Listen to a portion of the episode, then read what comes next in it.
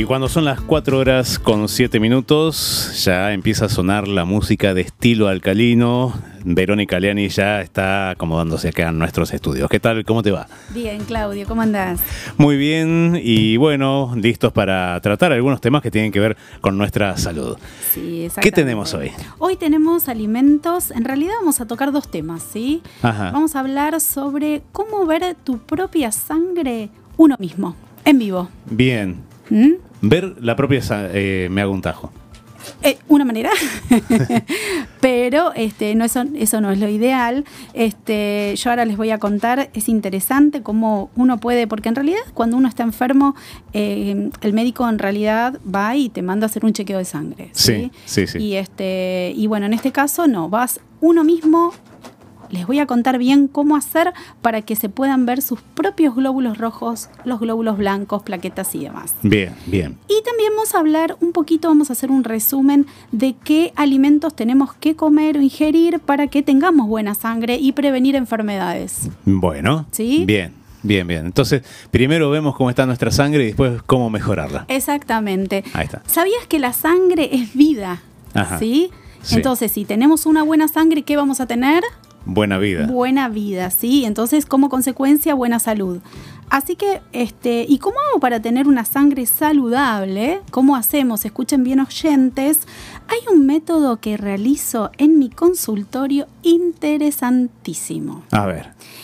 Te cuento que el paciente llega y con una gotita chiquita de sangre que le extraigo, ¿sí? ¿Qué hacemos? Vemos con un microscopio en, este, en un televisor gigante cómo está la persona, en qué condiciones tiene su sangre, si está eh, eh, ácida o si está alcalina. Ajá. ¿Y qué significa esto? Si dentro de la sangre sus glóbulos rojos están pegados, significa que está ácida la persona. Ajá. Si están pegaditos. Ajá. Exacto. Generalmente para que una sangre esté saludable tienen que tener los glóbulos separaditos este, y no se tienen que pegar. Ajá. ¿Sí? Porque las células, ahora les voy a contar, las células tienen que tener oxígeno y eso hace que se repelen, que no se pegan. Ah, ¿Sí? está bien. está La mayoría de las personas las tenemos todas pegadas. Ajá. Pero acá, Bueno. acá estamos para este estilo alcalino para enseñarles cómo hacer para alimentarse mejor y tener los glóbulos separados. Bueno, entonces, ¿qué hacemos? Bueno, ¿qué hace la el paciente en realidad una vez que ingresa al consultorio? Ve, o sea, con, el, con su propia sangre, ve el estado de eh, su sangre. Te cuento un poquito este, cuáles son los elementos de la sangre primero, como para que la persona Sí. vea qué es lo que, lo que tiene dentro, ¿no? Hay cuatro elementos importantes, ¿sí? Sí. Y esos elementos tienen que estar saludables para que no tenga enfermedades la persona. Ajá. Un elemento es el glóbulo rojo. Sí. Después tenemos los blancos, el plasma y las plaquetas. ¿Sí? ¿Qué son estos elementos? Estos elementos hacen que tu sangre esté saludable y no haya ningún tipo de enfermedades. Ok. Si están saludables. Sí.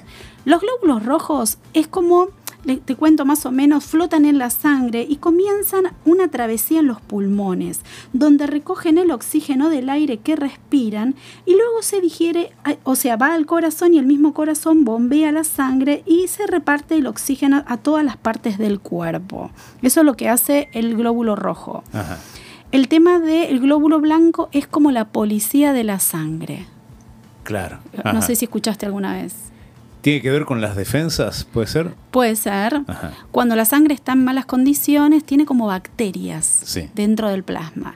Y lo que hace el glóbulo blanco hace como lo que hace un Pac-Man. ¿Conoces Ajá. el Pac-Man Sí, que sí, sí. come? Bueno, el glóbulo blanco come todas las bacterias y todos los bichitos este, que están dentro de, de la sangre que no tendrían que estar.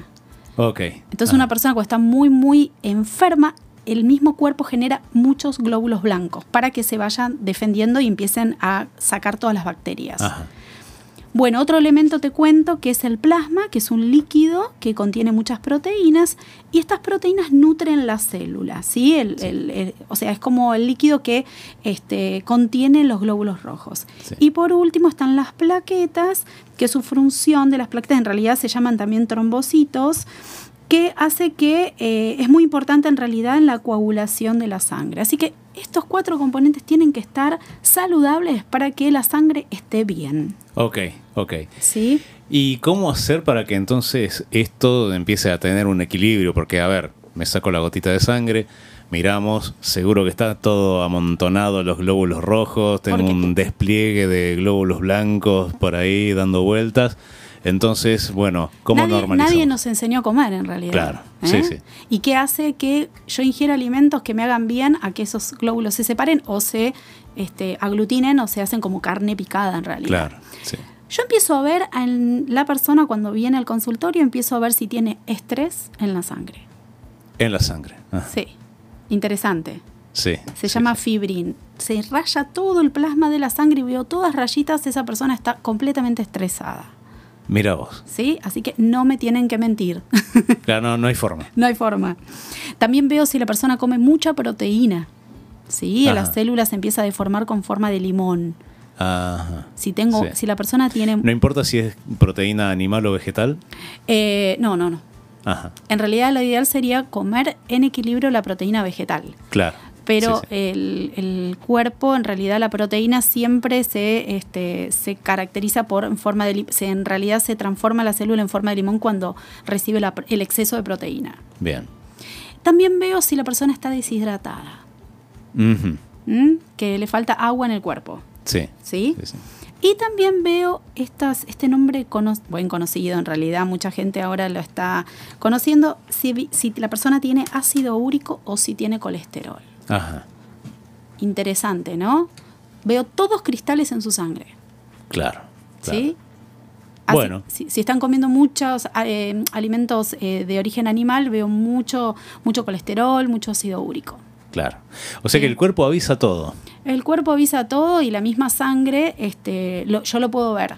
Así Claro. que una de las formas es que la persona quiera saber cómo está su sangre es haciéndose este chequeo y ahí vemos un pantallazo general en qué condiciones tiene la persona, en realidad qué condiciones está su salud, ¿no? Claro. Y bueno, y ahora vamos a ver qué, este, cómo hacer para que eso no exista. Claro. O sea, qué, qué, qué remedio se podría este, dar, ¿no es cierto? Claro, sí, sí, sí, sí.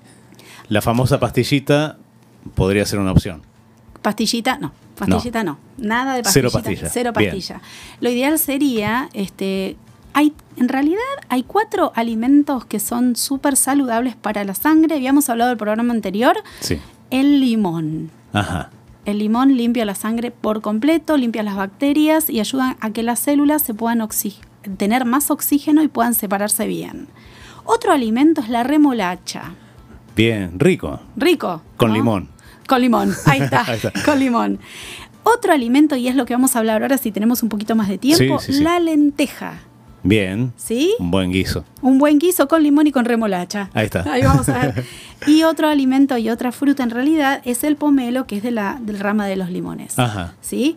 Así que bueno, ahora vamos a hablar, si quieren, un poquito sobre la lenteja. Vamos. ¿Sí? Vamos. ¿Qué propiedades tiene la lenteja? La lenteja es rica en hierro, ¿sí? Si hay gente que está anémica, a comer más lentejas, los que están escuchando ahora que viene el frío, están 338 calorías cada 100 gramos, ¿sí? La mayor Bueno. parte de esta energía procede de las proteínas y también de los hidratos de carbono. No tiene nada de grasa y les cuento también que un plato de lentejas, ¿cuánto puede tener un plato de lentejas? Y un plato. De proteínas. Y no, no sé. eh, 28,1 gramos de proteínas. Ajá. Bien. Bien, Bueno. bien. Lo ideal sería comer más proteína eh, vegetal que animal. Claro. ¿Sí? Claro. Sí, sí.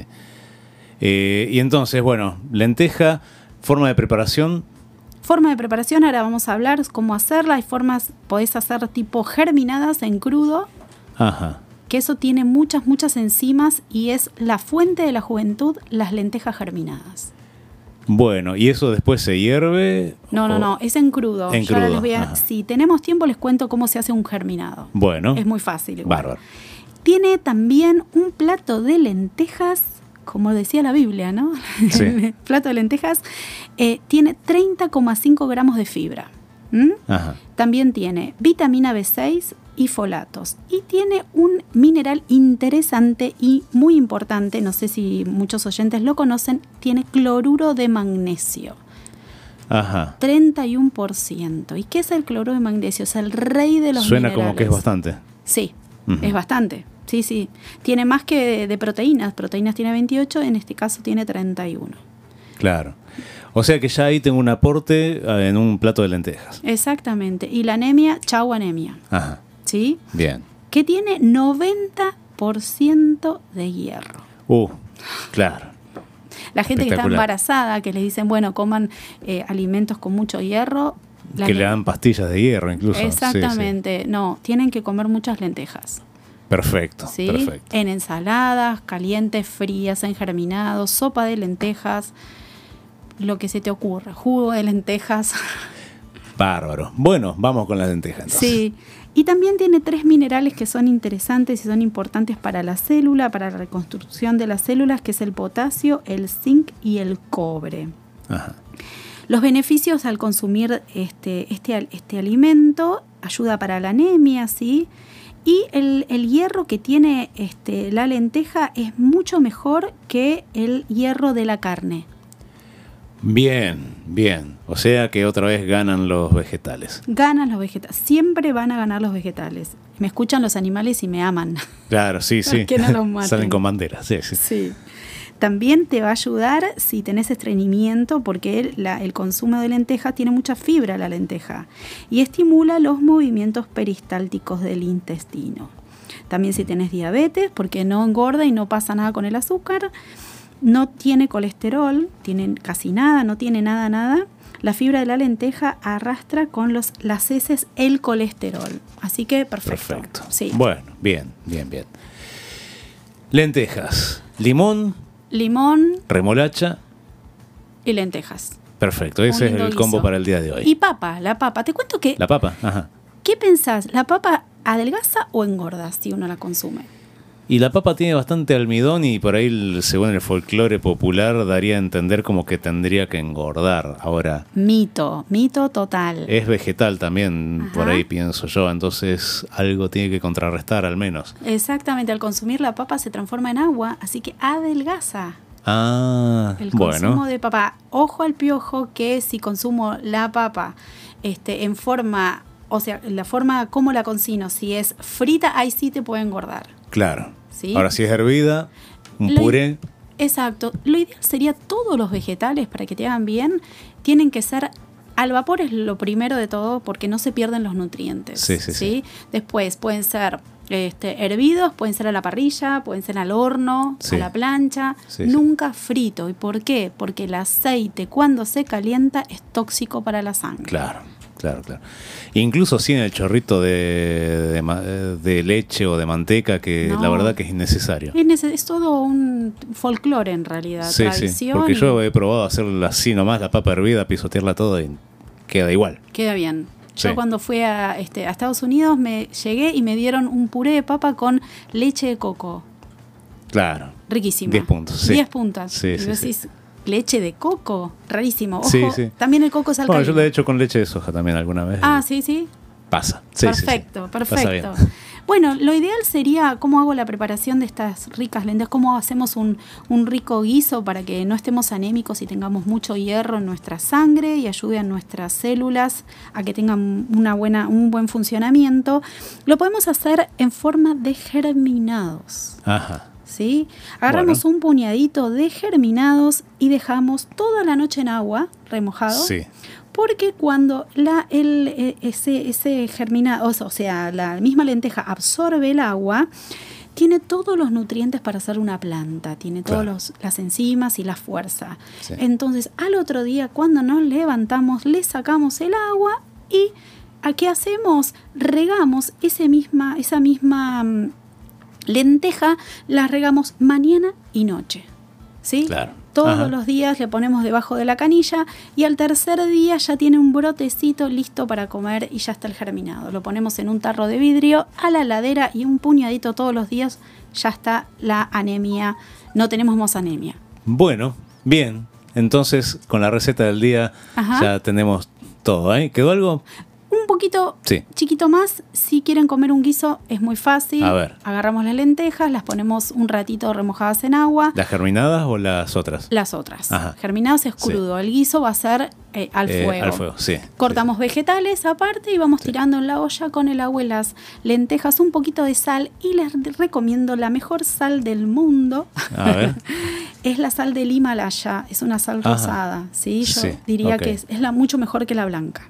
Bueno, bárbaro. Vamos con la sal del Himalaya entonces. ¿eh? Exactamente, así que a comer más lentejas en el día de hoy. Muchísimas gracias, Verónica. Y bueno, nos encontraremos el próximo lunes. Perfecto, nos vemos.